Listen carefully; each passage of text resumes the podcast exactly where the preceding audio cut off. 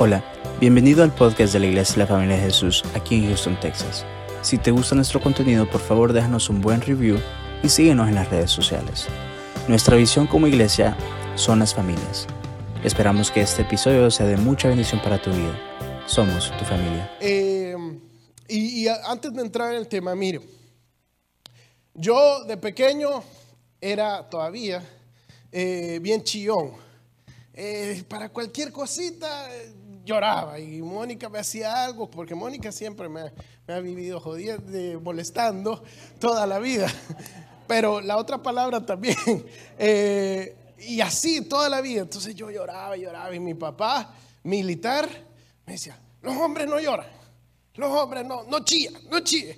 Entonces, pero ya cuando ya Dios lo fue cambiando y todo, me dice, hijo, ¿por qué lloras? Y yo, no, que no sé qué. Mira, toda la vida tiene solución, menos la muerte. Y así, y siempre era lo mismo, toda la vida tiene solución. Ahí cuando muera me decía, ay, ay, ahí sí, mire, ahí vaya a chillar todo el día en la tumba. Pero ese, ese era el dicho de mi papá, que toda la vida tiene solución. Y se me quedó, se me quedó que todo en esta vida tiene solución. Entonces, eh, el problema es que muchas veces cuando estamos pasando en el problema, cuando estamos pasando la tribulación, se nos olvida que todo en la vida tiene solución. Y hoy quiero que veamos un poco de eso. Vamos a ir a, Génesis 16, del 6 al 13. Génesis 16, del 6 al 13. Me lo indica con un amén cuando esté ahí o cuando esté en la pantalla. Ya está en la pantalla, o todos pueden decir amén. Dice así, Génesis 16, versículo 6. Tu esclava está en tus manos, contestó Abraham. Haz con ella lo que bien te parezca. Y de tal manera comenzó Saraí a maltratar a Agar que ésta huyó al desierto. Allí junto al manantial que está en el camino a región de Sur, la encontró el ángel del Señor y le preguntó, Agar, esclava de Saraí, ¿de dónde vienes y a dónde vas? Estoy huyendo de mi dueña Saraí, respondió ella. Vuélvete junto a ella y sométete a su autoridad, le dijo el ángel. De tal manera multiplicaré tu descendencia que no se podrá contar. Estás embarazada y darás a luz un hijo y le pondrás por nombre Ismael, porque el Señor ha escuchado tu aflicción. Será un hombre indómito como asno salvaje. Luchará contra todos y todos lucharán contra él y vivirá en conflicto con todos sus hermanos. Como el Señor le había hablado, Agar le puso por nombre el Dios que me ve, pues decía, ahora he visto al que me ve. Por eso también el pozo que está entre Cades y Bered eh, se conoce como el pozo del viviente que me ve. Amén. So, Agar, una de las personas tal vez un poco, eh, no, no, no tan bien conocida. O sea, si yo le pregunto de la sierva de Abraham, usted inmediatamente, ah, bueno, sí, Saraí se la dio para que tuvieran un hijo y de allí salen lo, lo, los árabes. Pero muchas veces ni nos acordamos el nombre de esta mujer. Esta mujer era una esclava egipcia y normalmente la vemos como alguien mala, como la usurpadora, pero ella, y le voy a pedir a los eh, si pueden encender estas luces del lado, si no, todos vamos a acabar dormidos acá. Eh, eh, esta mujer era una esclava egipcia que su nombre ni siquiera, su verdadero nombre ni siquiera se conoce en la Biblia, porque Agar no es un nombre egipcio, es un nombre hebreo. Entonces probablemente este nombre, creen los estudiosos de la Biblia, que este nombre no, era su nombre, sino que fue el nombre con el que, Abraham la bautiza cuando la compra, el nombre que le da a Abraham. Y, particularmente este nombre significa el que huye o en, en, dependiendo del contexto, inmigrante, significa Agar. Entonces me, pareció muy interesante ver, la historia de esta mujer y cómo le hace también honra a su nombre porque no huye una, sino dos veces. Eh, bueno, en una huye, en la otra tiene, la, la obligan a huir. Pero eh, eh, normalmente la vemos como alguien que, no, es, que, no es bien vista o, o, alguien que se la desprecia un poco por toda la situación, pero si uno lo viene a ver, Agar no hizo nada malo. Lo que estaba sucediendo, el contexto de lo que nosotros acabamos de leer, es que Dios le había prometido a Abraham un hijo que le iba a dar una gran descendencia. Y ya Abraham estaba muy viejito y no tenía hijo y Saraí era estéril.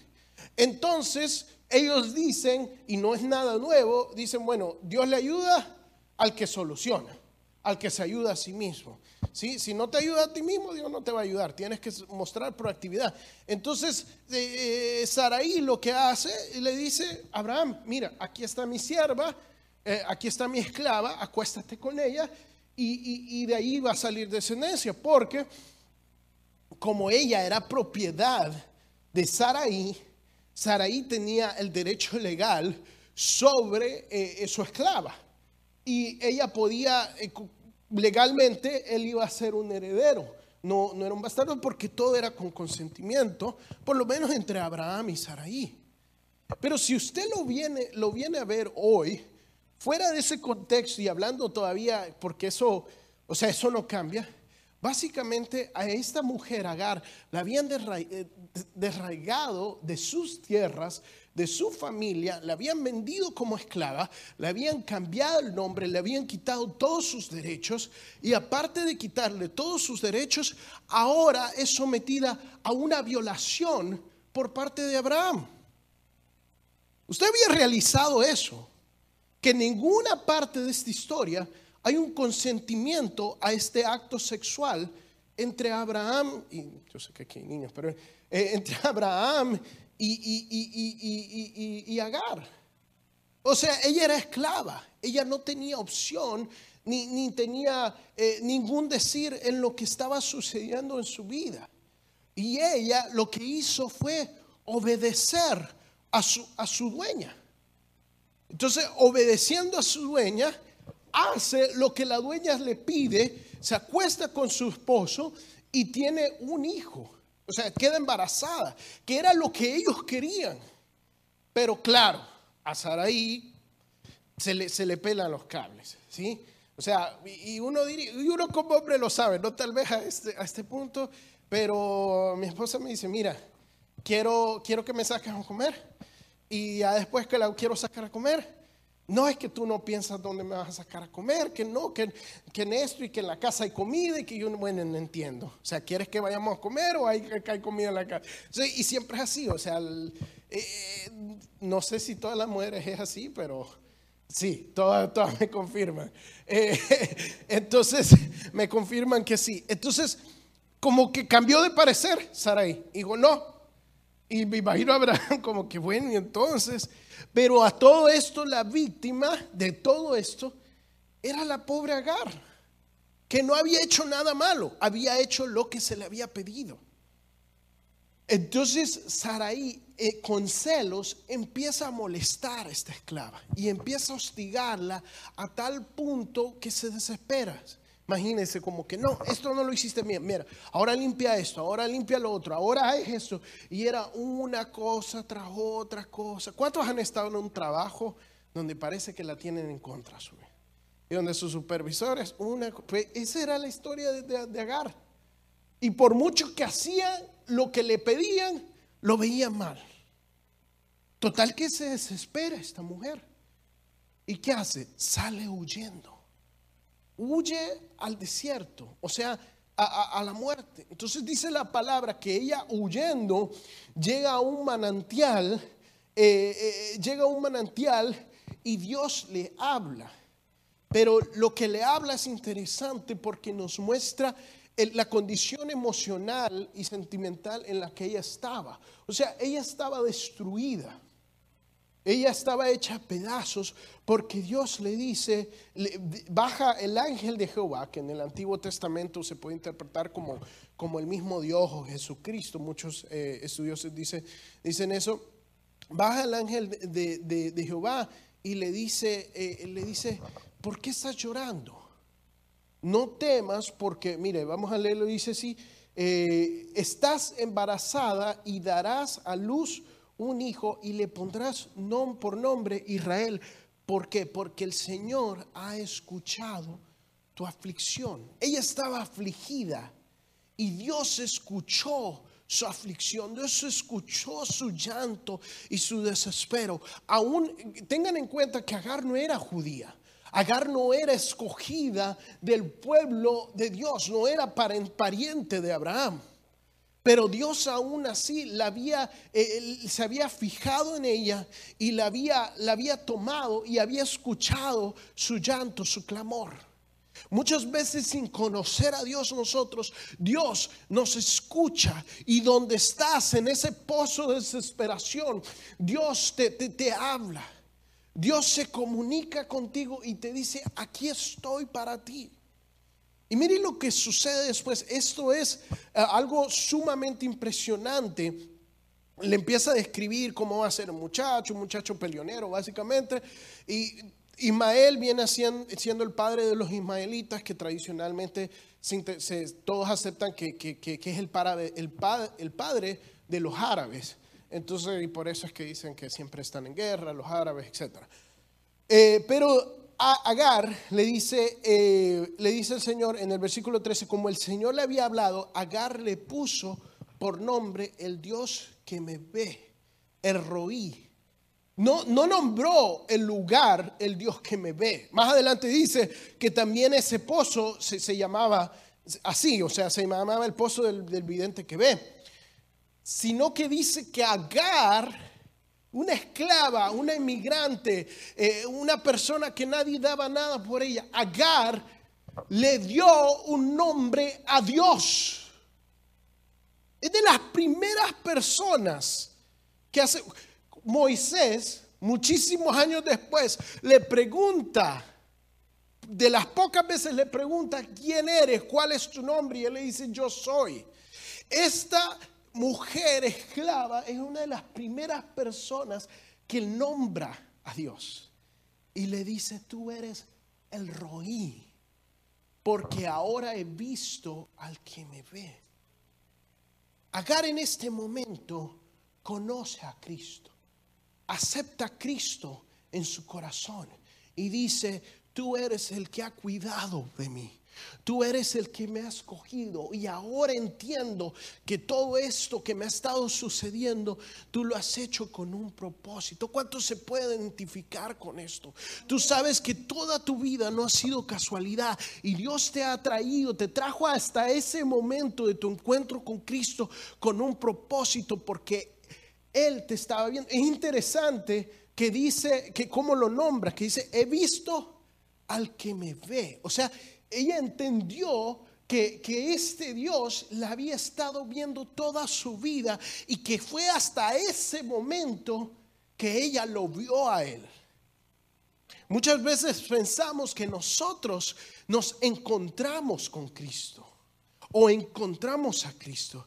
Pero la verdad es que Dios nos escogió y nos encontró hace muchísimo tiempo. Y cuando tú conoces a Cristo, es simple el momento, el, momento donde tú reconoces que Dios toda tu vida te ha tenido apartado y te ha estado cuidando.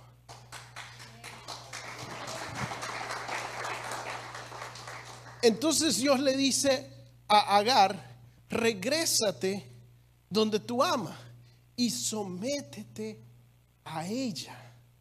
¿Sí? Sométete al proceso. Y Agar obedientemente lo hace. ¿Por qué? Porque Dios le da una promesa. Dios le da un propósito y le da un llamado. Dios le promete y le dice, tu hijo va a ser el padre de una multitud. Tu hijo va a darte una gran descendencia. El propósito tuyo es que seas llamada, es que, es que seas la madre de esta descendencia. Y el llamado es que regreses y te sometas al proceso en el cual yo quiero que, quiero que tú pases. Y ella obedece. Mire, y, mire lo que sucede después que ella obedece. todo, todo le va bien, todo es color de rosas y hacen una muy gran familia con Abraham y el hijo de Abraham es el mejor amigo. No, mire lo que sucede. Vamos más adelante a Génesis capítulo 21, eh, versículos del 9 al 19. Génesis 21, eh, versículo 9. Cuando lo tenga, me indica con un amén. Ok, dice, eh, pero Sara, ya aquí ya le cambiaba el nombre a Sara, eh, se dio cuenta que el hijo de Agar, la egipcia, le había dado a Abraham, que, le había dado a Abraham, se burlaba de su hijo Isaac, por eso le dijo a Abraham. O sea, ya Sara había tenido a Isaac. Eh, justo antes de este versículo, si usted lo está leyendo en su Biblia, dice que ya eh, Isaac había sido destetado. Okay? No estamos seguros qué edad tenía, porque un niño puede ser, eh, puede mamar ya hasta, hasta los cuatro años, no, en sí no hay una edad límite, pero ya era un niño un poco más grande, ya no era un bebé bebé. Y, y dice la palabra lo siguiente, que el hijo de Agar, la egipcia, que le había dado a Abraham, se burlaba de su hijo Isaac. Por, él, por eso le dijo a Abraham, eche de aquí a esta esclava y a su hijo. El hijo de esa esclava jamás tendrá parte de la herencia con mi hijo Isaac. Este asunto angustió mucho a Abraham porque se trataba de su propio hijo. Pero Dios le dijo a Abraham, no te angusties por el muchacho ni por la esclava. Hazle caso a Sara, porque tu descendencia se establecerá por medio de Isaac. Pero también del hijo de la esclava haré una gran nación, porque es tu hijo, es, hijo tuyo. Al día siguiente Abraham se levantó de madrugada, tomó un pan de odre de agua y se lo dio a Agar, poniéndoselo sobre los hombros. Luego le entregó a su hijo y le despidió. Agar partió y anduvo errante en el desierto de Berseba. Cuando se acabó el agua del odre, puso al niño debajo de un arbusto y fue a sentarse sola a cierta distancia. Eh, la reina Valera dice distancia de un arco, o sea que estaba lejos del niño. Pues pensaba, no quiero ver morir al niño. En cuanto ella se sentó, comenzó a llorar eh, desconsoladamente. Cuando Dios oyó al niño sollozar, el ángel de Dios llamó a Agar desde el cielo y le dijo, ¿qué te pasa, Agar? No temas, pues he escuchado tus sollozos, eh, sollozos del niño. Por he escuchado los sollozos del niño. Levántate tómalo de la mano y yo haré de él una gran nación. En ese momento Dios le abrió a Agar los ojos y ella vio un pozo de agua. Enseguida fue a llenar el lodre y le dio de beber al niño. Eh, Dios acompañó al niño y este fue creciendo y vivió en el desierto y se convirtió en un experto arquero. Amén. So, ya eh, Ismael estaba, ya era un niño grande. Porque cuando usted lee Génesis 16, dice la palabra que cuando tuvo a Ismael ya, ya, ya Abraham tenía ochenta y pico de años. Cuando tiene Isaac, Abraham era de 99 años. No, eh, los años son un poco diferentes en la Biblia, pero se calcula que era un niño, un adolescente ya un poco más grande.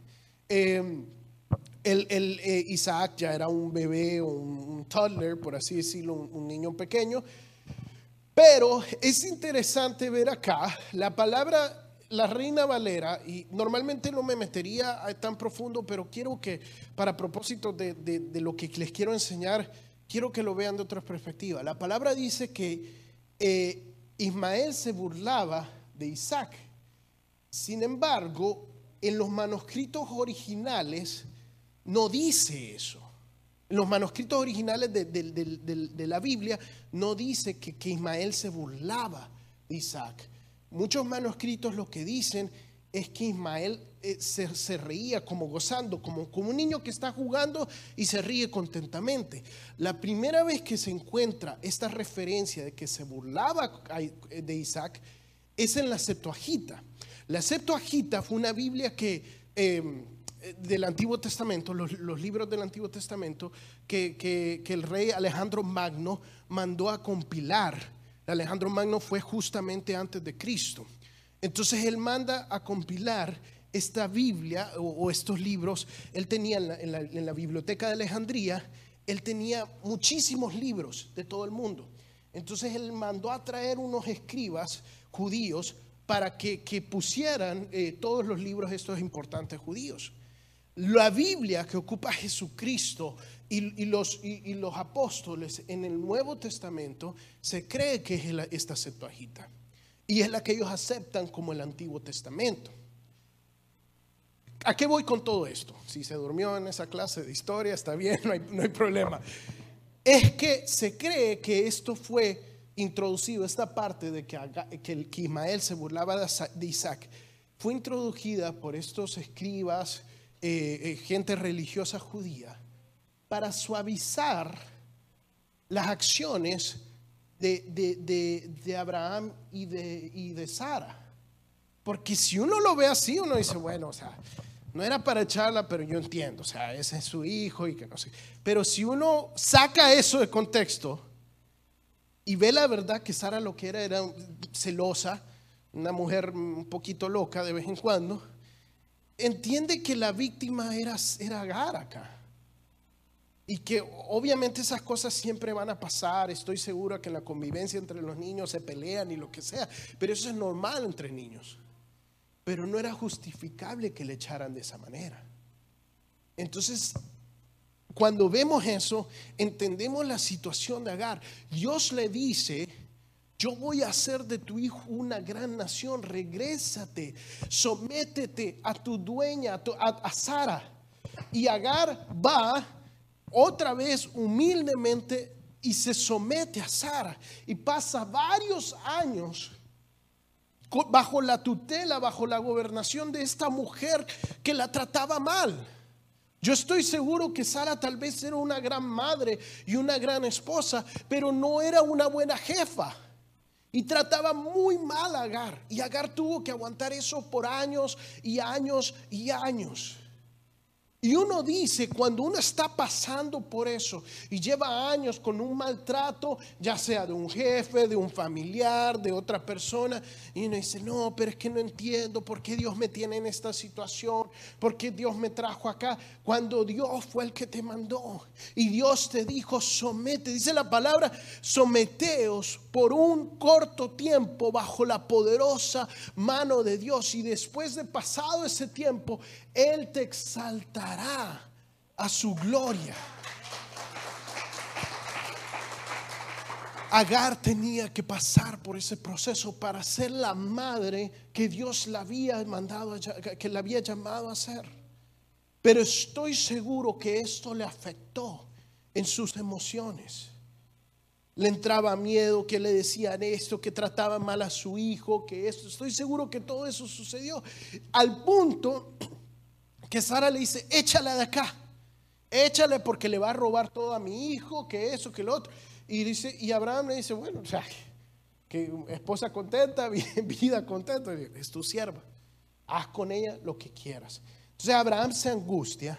Miren, después de este capítulo, justo después de este capítulo, está el sacrificio de Isaac. Pasan muchísimos años, Isaac crece, se vuelve un hombre y pasa el sacrificio de Isaac uno cuando piensa en el sacrificio de, Abraham a su hijo, solo piensa en el de Isaac. Pero Isaac no fue la primera vez que Abraham tuvo que sacrificar un hijo por fe. Ismael fue el primer hijo que él sacrifica por fe. Porque él estaba, dice la palabra, que estaba angustiado, porque al final de cuentas era su hijo. Pero Dios le dice, déjalo ir porque yo voy a cuidar de él. Padres, tenemos que entender que a nuestros hijos los tenemos que entregar en las manos de Dios. Yo sé que yo sé que muchas veces es difícil porque les queremos solucionar su vida. Pero eso muchas veces es lo peor que puedes hacerle a tu hijo. Hoy hay un método que se llama el de Montessori, no estoy 100% de acuerdo con él, si necesitan eh, consejo, hable con mi esposa, pero todo se trata de la independencia del niño, de hacerle las cosas más accesibles al niño para que aprendan a solucionar, porque si no, si el niño no aprende a solucionar por su propia cuenta, lo peor que usted le puede hacer es solucionar si el niño se acostumbra que cuando las cosas le van mal, llega al padre y le soluciona. ¿Qué pasa cuando no está el padre? El niño se frustra, no sabe qué hacer y es un fracaso en la vida, en teoría. No es tan así, los niños necesitan ayuda, especialmente cuando están niños, o sea, no los deje a su propia eh, merced, ¿verdad? Pero, pero es algo que tenemos que aprender. Miren, a mí me costaba muchísimo desde muy pequeño, hoy lo pensaba, manejar el dinero. El dinero siempre ha sido algo que para mí es como que no tiene un, valor, por así decirlo. O sea, yo puedo tener mucho dinero y, y, no me es mucho, o puedo tener muy poco dinero y no me es poco. No sé si se entiende. ¿A qué voy con eso? Y eso es malo, eso es malo para una persona, y yo lo sé. Porque uno tiene que ser un buen administrador. El problema es cuando un padre no sabe educar eso y ve a su hijo que tiene ese problema y en vez de corregirlo, lo es alcahueta con ese niño. Y ve que, bueno, le da 20 dólares y el niño se gasta los 20 dólares y bueno, se le acabaron los 20 dólares, vamos a dar los otros 20 dólares. Y así, y no lo hace trabajar. Mi padre supo, mi padre y mi madre supieron reconocer eso en mí. Y supieron enseñarme, porque yo no lo sabía, el valor del dinero. Y que todavía a veces me cuesta entenderlo, pero decir, mira, el dinero cuesta y hay que cuidarlo. Así tengas mucho, así tengas poco, tienes que cuidarlo de la misma manera. Una de las mejores cosas que mi padre hizo por mí fue no, no, consentir eso. Yo, ya de, de, joven adulto, me metí, aquí las tarjetas de crédito lo más fácil. Y uno dice, no, bueno, voy a gastar en tarjeta de crédito esto, lo otro. Y cuando siente uno tiene una gran deuda. Y cuando eh, recién nos casamos con mi esposa, yo venía carreando eso. Y mi papá lo sabía y no, no, no nos estaba yendo bien. O sea, uno cuando empieza, uno dice, ah, no, es abogado, voy a ganar miles y millones. No, no, no, no, especialmente en inmigraciones. Usted es el, ahí el que trapea el piso en sí con todos los casos y trabaja de 7 a 9 y te pagan muy poquito para iniciar. Entonces, y Emily estaba trabajando como mesera estaba, estábamos los dos echándole para adelante. No es que tampoco estábamos pasando muchas proezas, pero había meses que como que nos costaba llegar. Y hablo con mi papá y mi papá, yo pensaba, pero y todavía hoy lo pienso y lo digo, yo pensaba que él me iba a ayudar a pagar mis tarjetas. Y él no me ayudó a pagar mis tarjetas, él me aconsejó cómo hacer. Entonces, y, y cuando yo voy a aplicar para comprar una casa, no es que me negaron, pero me dijeron, no, bueno, puedes comprar esto. Yo como con eso no compro ni una choza. Entonces, especialmente ahorita. Entonces, me tuve que disciplinar y la cosa que más le agradezco a mi padre es que nunca haya hecho eso por mí. Porque yo aprendí una gran lección y nunca más me volvería a meter en, en esos tipos de compromisos que no pueda, que yo no pueda pagar. Y, el Señor me bendijo mucho por eso. Pero mal hacemos cuando nosotros queremos eso, eh, eh, hacerlo con nuestros hijos en todo tipo de edades. Deje que el niño se frustre. Mire, mi esposa le dice a Emma, a veces que está luchando para bien, Emma, respira. Y Emma. Y vuelve, y vuelve a intentar y lo abre.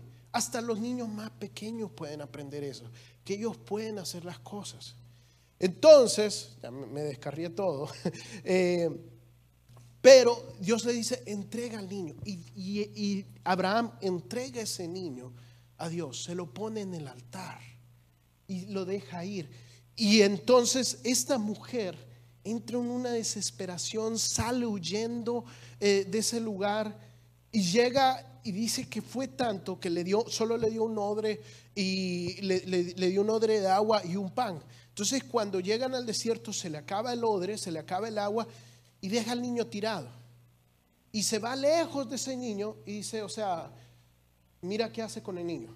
O sea, ella no quería ver al niño morir. Ella sentía que se iba a morir en ese momento. Estaba desesperada, estaba llorando, estaba, estaba por morirse estaba completamente deprimida. Y Dios le habla y le dice, ¿qué te pasa? Yo escuché al niño llorar, aquí estoy. ¿Cómo yo no voy a dejar que ese niño muera? Ese niño es el niño de la promesa. Levántate, toma al niño y bebe agua. Dice que en el momento Dios le abrió los ojos a, a Agar y vio un manantial de agua. Entonces ella fue, tomó del manantial del agua y el niño creció. Y, muy, muy interesante dice versículo 20 para todos aquellos que creen que Dios no está con los árabes. Dios acompañó al niño y este fue creciendo. O sea, Dios estaba con Ismael, así como estuvo con Isaac.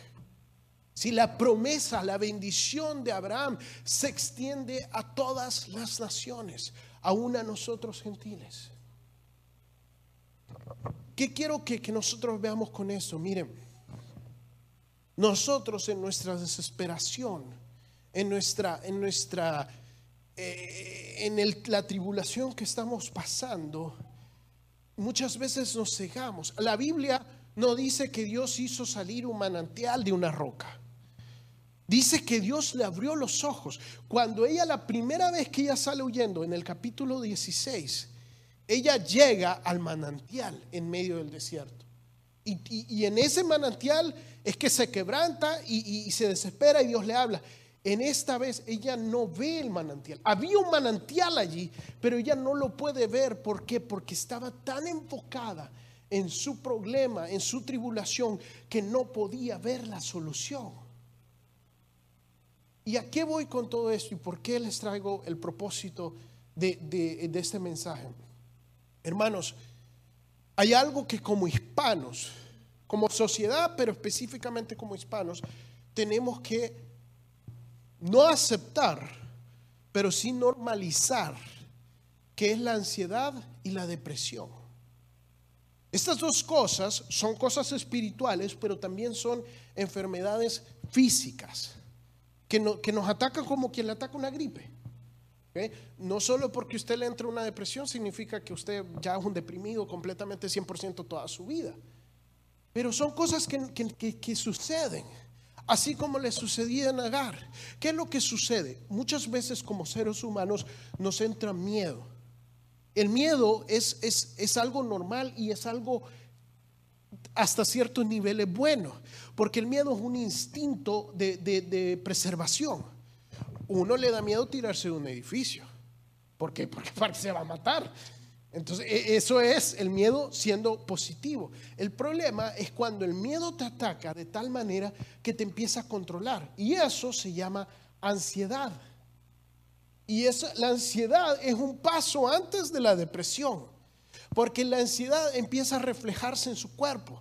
Y ya entonces tú tienes miedo que no sé si voy a llegar al mes, que tengo que hacer esto, que tengo que lo, y si no lo hago, y si, y si no puedo hacer esto, y si me agarra la migra, y si me para esto, y, lo otro, y mi salud. Y entonces, y empieza a haber una ansiedad que empieza a afectar. Por ejemplo, mire, yo sé y entiendo que casi el 90%, 80% de mi... A mí me gusta la comida, pero el 80 o 90% de mi gordura no es porque me gusta la comida, es por mi ansiedad. Es porque yo como cuando no tengo hambre. Si usted no es gordo de esa manera, probablemente no entiende. Si usted es gordo de esa manera, usted entiende lo que estoy diciendo.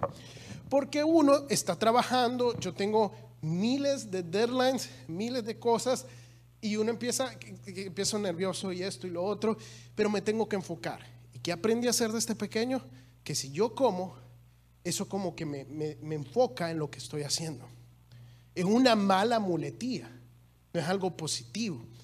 Entonces, cuando yo estoy súper relajado, sin dela, yo delgazo. Cuando estoy súper estresado, yo engordo. Y escogí la peor carrera.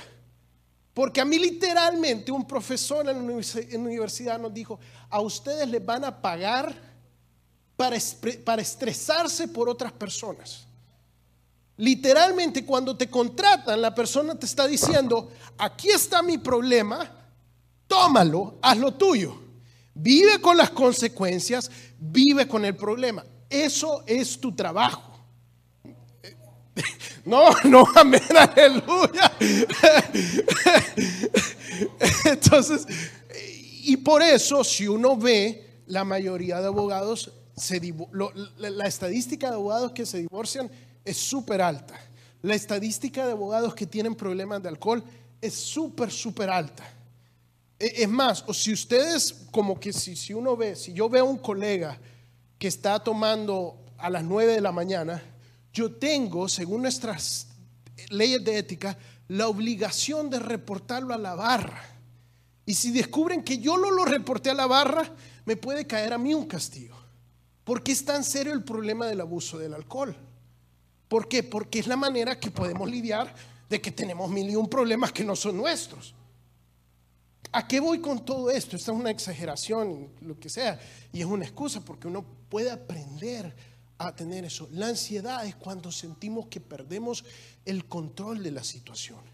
Y para controlar la situación queremos controlar otras cosas menos el problema.